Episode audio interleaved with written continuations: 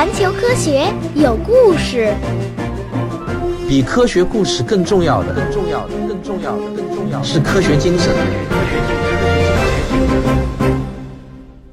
您现在收听到的是由环球科学杂志社独家授权、科学有故事栏目独家播出的科普节目，我是主播汪杰。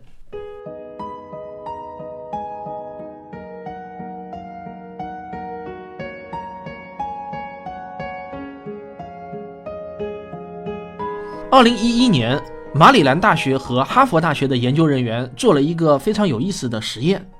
我觉得能想出这样的实验啊，也非常不简单。他的目的呢，就是想弄清楚普通人对植物人是怎么看的。这个实验呢是这样做的：首先呢，他们在纽约和新英格兰的公共场所随机选择了二百零一位受访者来回答问题。在回答问题之前呢，他们先要受访者阅读三篇短篇报道中的一篇。这三篇短篇报道啊，都说到了一个名叫戴维的男子遭到了车祸，受了重伤。第一个报道的结果呢，是他完全康复了；第二个呢，是他不幸死亡；第三个报道的结果是他的大脑除了负责呼吸功能的区域外，全部都损坏了。虽然从技术上来说他还活着，但他可能永远不会醒来。也就是说啊，他成为了植物人。随机的选读了一篇后，每个参与者都被要求为戴维的心智能力打分。这些能力包括他是否能够分清是非，他是否能够记住他经历过的一些事情，他是否知道他所处的环境，他是否具备健全的人格，他是否还拥有常人一样的情感等等。参与者呢被要求用七点评分法：三表示他完全同意戴维拥有上述能力，零表示不置可否，负三。则表示完全不认同戴维拥有上述能力。评分的结果呢是这样的：完全康复的戴维平均得了一点七七分，死亡的戴维平均得分负的零点二九分。负的零点二九啊，这个得分让人感到非常的意外。这说明啊，人们认为死去的人依然具有一定的心智灵敏性。最让人不可思议的是啊，植物人状态的戴维呢，居然得分仅为负的一点七三分。比死人还要少，这说明什么呢？说明啊，在纽约和新英格兰的普通民众看来，植物人的心智能力还不如一个完全死掉的人。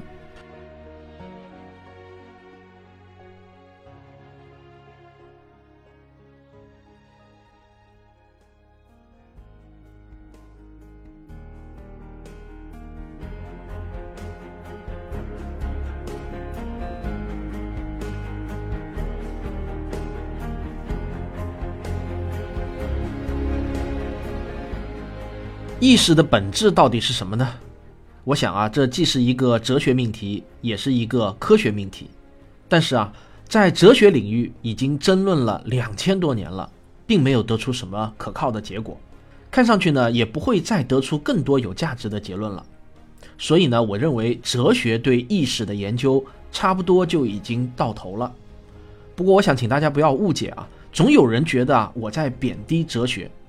实际上，我并不贬低哲学。我对哲学的看法呢，可以打一个比方，就好像格律诗词。我认为唐诗宋词啊，肯定是有震撼人心的美的，它们很有价值。但是，格律诗词的最高峰，那也就是唐诗宋词了。哲学啊，也是这样。人类已经抵达它的最高峰了，我们已经可以尽情地欣赏它的美了。因为哲学的这种纯思辨的研究方法，决定了。他对认识自然规律所能达到的高度，这仅是我个人的一点浅见啊。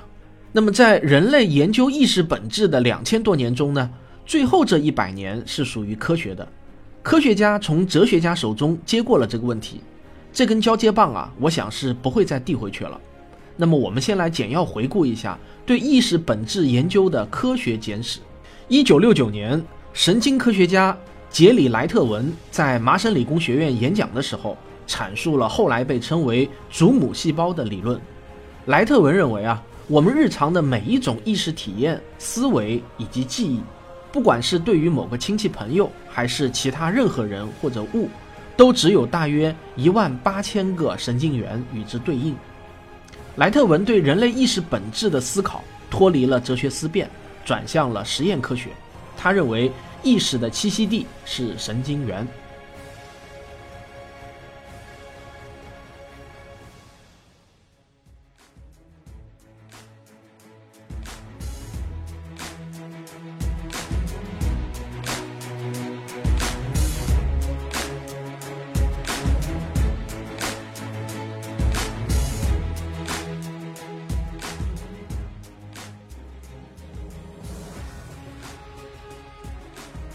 或许呢，大多数人都认为奴隶是一个社会中的最底层，他们完全没有人权，只不过是像高级牲口一样苟活着，他们对社会的变革也几乎不产生什么影响。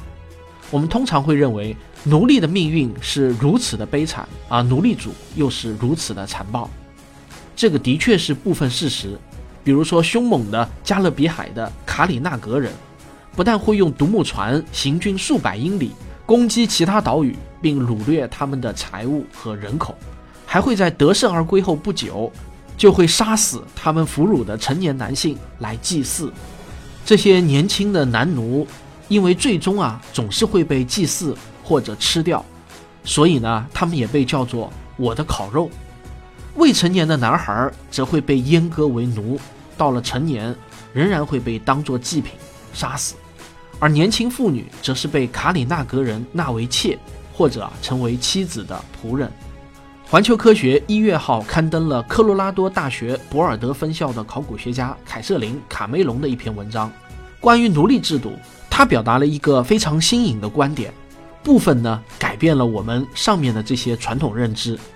凯瑟琳在过去的十二年中一直关注并研究着世界各地小型社会中的俘虏问题。而他研究的重点是美国西南部的考古遗址。凯瑟琳就认为啊，被掳掠的妇女和儿童是现代社会演化的重要推动力量，而不是我们传统意义上认为的可以被忽略的一群人。奴隶为新社会引入了新的理念和信仰，推动了技术和意识形态的扩散，在新群体的地位、财富和不平等制度的形成过程中。扮演着重要的角色，而这些因素很可能为更复杂的社会结构的出现打下了基础。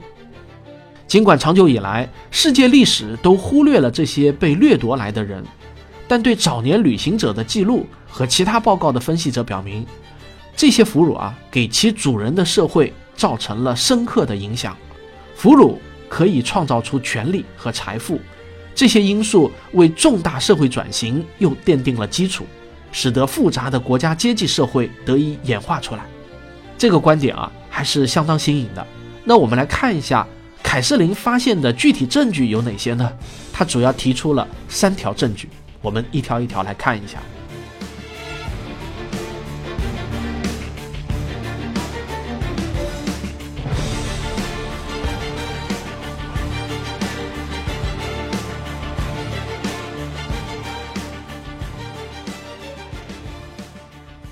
物理学家一般啊可以分成两个大类，就是搞理论的和搞实验的。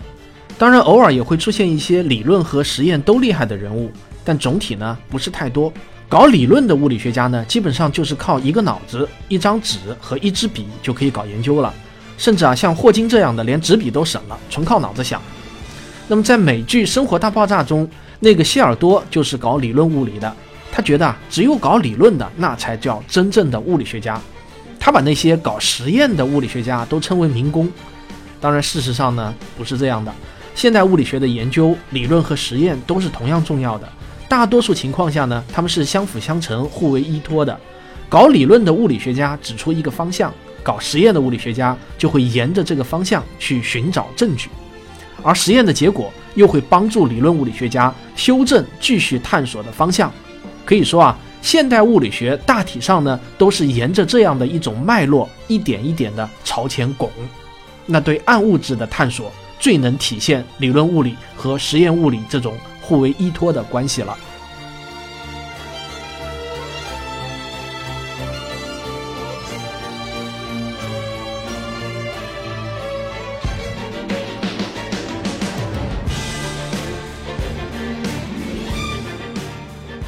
我们可以看到啊，莱斯利·罗森堡教授可以说把自己全部的科研生涯都压注在了轴子上。从1993年到现在，将近25年过去了，他依然奋战在寻找轴子的第一线上。如果未来某一天他因为发现轴子而获得了诺贝尔物理学奖，你也能够体会这个奖背后的执着和汗水。但是更大的可能性是，最终。最终，莱斯利用一辈子的心血证明了轴子并不存在。虽然就他个人而言是压错了注，但是如果我们站在整个人类科学的视角来看，他的研究价值与压对注的那一方其实并无本质的差别。寻找暗物质啊，就像科学界一次规模空前盛大的凶案犯罪现场调查。每一个科研团队就领一小片地区，一寸一寸地寻找凶犯的蛛丝马迹，最终总是会有一个团队找到了关键物证。但是每一个团队都为最终的结果做出了贡献。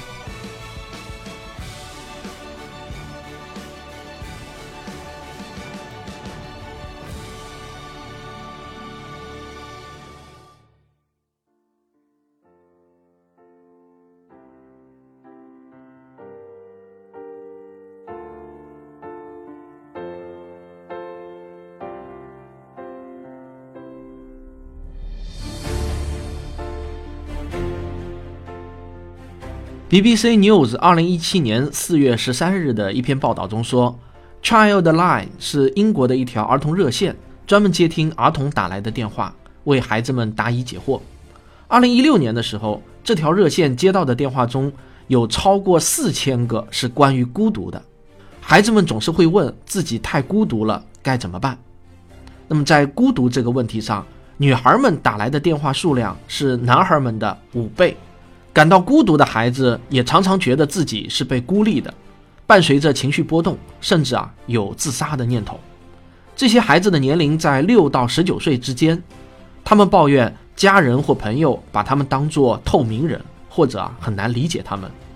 我举个真实的例子：一个叫瑞贝卡的女孩感到空虚寂寞，朋友们也都渐渐离她而去。在周一到周四，她可以通过专注学业来分散注意力。但是到了周五晚上的周末时间，袭来的孤独感使他难以承受。这就是我们今天要谈的主题——孤独。大多数人可能会觉得孤独只是一种情绪，并不是什么心理问题。但《环球科学》二月刊的一篇文章就是《致命的孤独》。作者弗朗辛·卢索是一名经验丰富的科学作家，专注心理与行为。他告诉我们，孤独也是一种心理疾病，会影响健康。甚至可能是致命的，而儿童、青少年和老人是最孤独的两个人群。那他是怎么得出以上的结论的呢？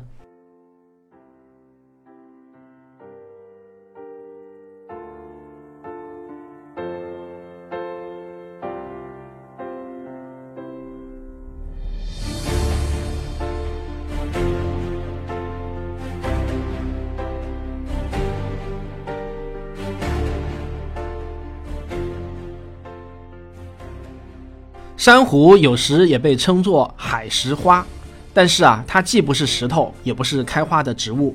一丛珊瑚是由很多珊瑚虫聚集在一起而形成的。有时候，人们把那些作为装饰品的珊瑚虫的骨骼也叫做珊瑚。作为腔肠动物的珊瑚虫的种类呢，多达数千种，主要分布在热带地区的海洋中。珊瑚虫死后留下石灰质的骨骼。一代代的骨骼堆积起来，就构成了珊瑚礁这种海底生态系统坚硬的基础部分。有一些藻类共生在珊瑚虫的体内，为珊瑚虫提供食物。藻类还决定了珊瑚的颜色。有时珊瑚受压力所迫，会释放藻类，从而失去了美丽的颜色而变白，留下的就只剩下了珊瑚虫骨骼的颜色。这个呢，就是珊瑚的白化现象。环球科学二月刊有一篇文章，叫做《和灭绝赛跑：三种方法拯救珊瑚》。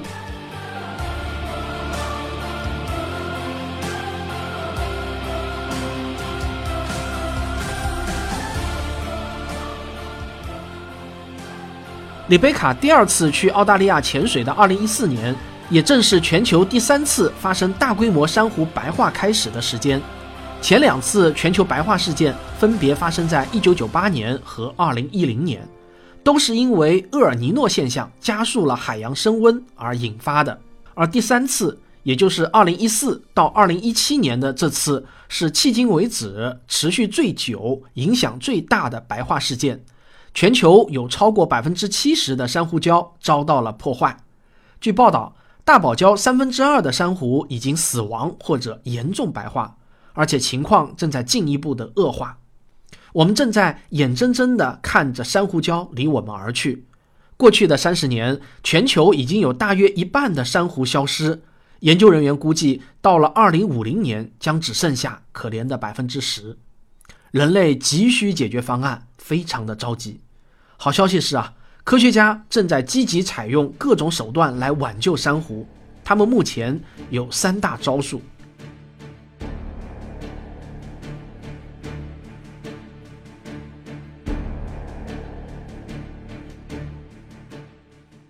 区块链呢，原本是一种基于互联网的信息编码、传输、加密、解密、验证技术，但在我看来啊，现在呢，已经上升到了一种去中心化的理念，它本质上啊，已经是一种理念上的革新了，而比特币就是这种理念的一个具体应用。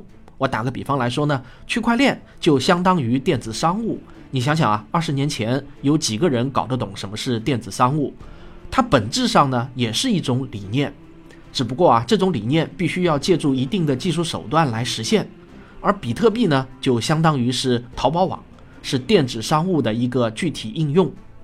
比特币系统的核心规则，如果从大的方面来讲呢，其实呢就两条：第一啊，它的货币发行不是由某个机构说了算，而是公开一套算法，每算出一个符合要求的数字，就相当于挖到了若干个比特币。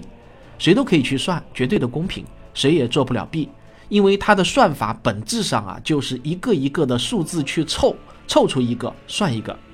第二呢，比特币的交易信息不是记在某一台中心服务器上的，而是啊，所有参与这个游戏的玩家电脑中一人一份同步记录。这种交易记录在理论上是几乎无法篡改的，这个啊就叫做去中心化账本。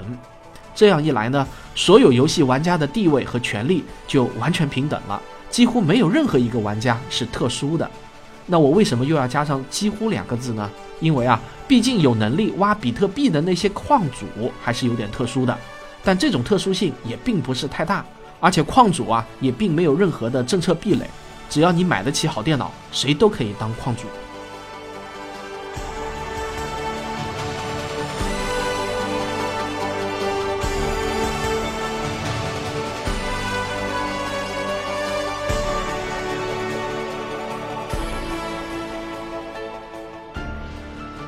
上期节目我们讲了，通过数字指纹和非对称加密技术，就可以确保消息的完整性和真实性。但是啊，到此为止呢，去中心化账本的理想也只实现了一半，并没有完全实现。为什么呢？因为还有两个重大的问题没有解决。第一个问题，账本同步问题。比特币网络中有那么多台电脑。一条交易信息发送出来的时候，当然不可能所有的电脑都开机的，必然会有一些处于离线状态，开了电脑也未必开着比特币的客户端，所以啊，总有一些电脑无法立刻收到这条信息，这样就会导致不同电脑上的记录不同步。那到底以谁的电脑记录为准呢？第二个问题，如何防止同一个比特币被重复使用呢？假如有一个黑客，他只有一个比特币。但是啊，他却同时把这个比特币付给 A 和 B，虽然啊理论上无法真正的同时，但是啊它可以做到间隔时间极短。于是呢，就会在网络上广播两条信息，一条呢是支付给 A 的信息，一条啊是支付给 B 的信息。那因为网速的关系，必然有的电脑先收到了信息一，那么有的电脑呢先收到了信息二，这样啊就产生了矛盾。如何确定哪一条信息是有效的呢？好，为了解决上面这两个难题啊，区块链技术就横空出世了。中本聪的论文真正在全世界掀起大风大浪的，不是我们上一章介绍的比特币的基本工作原理，数字指纹和非对称加密都是成熟的技术。真正让中本聪一战成名的，就是区块链技术。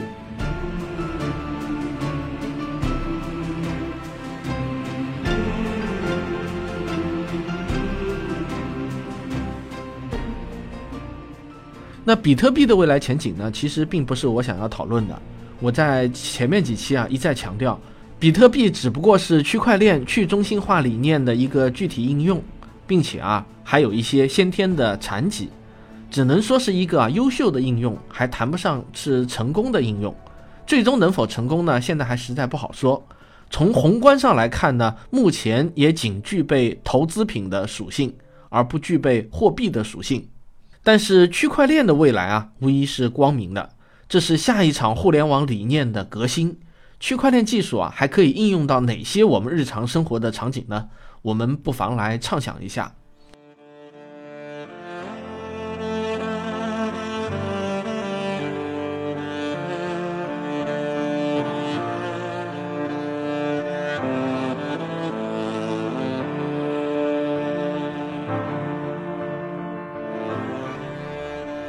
然而啊，我们要看到，其实呢，区块链技术也并不是完美无瑕的。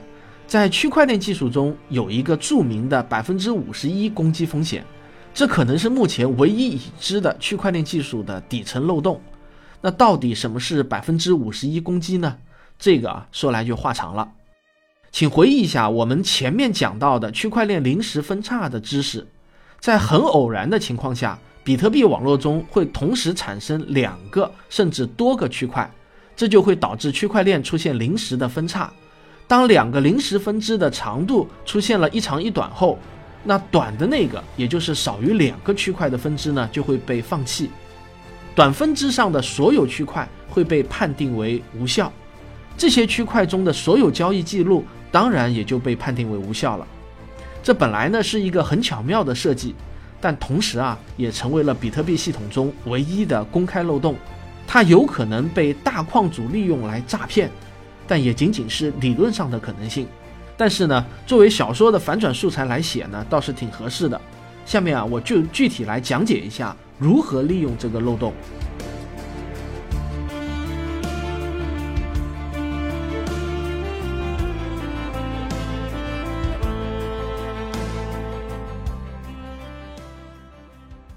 那么大家知道啊，在社会上只要有了需求，自然就会有人想出解决方案，而这个解决方案就是比特币交易所，其实质呢就是一个比特币银行，替你保管比特币。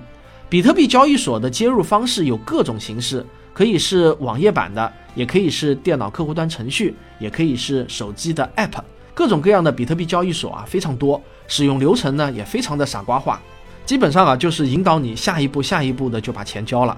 目前中国大陆的法律呢是不允许开设比特币交易所的，在因此呢，在这里我要郑重提醒所有的听众，凡是在境内开设的比特币交易所，那都是非法的。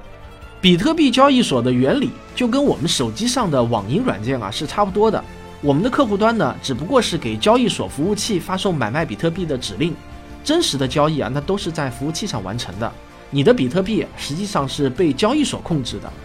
这样的话呢，你可能马上会冒出另外两个问题。第一，这样一来啊，岂不是又变成中心化了吗？与比特币系统创立的初衷是不是背道而驰了呢？那第二个问题就是，比特币存在交易所安全吗？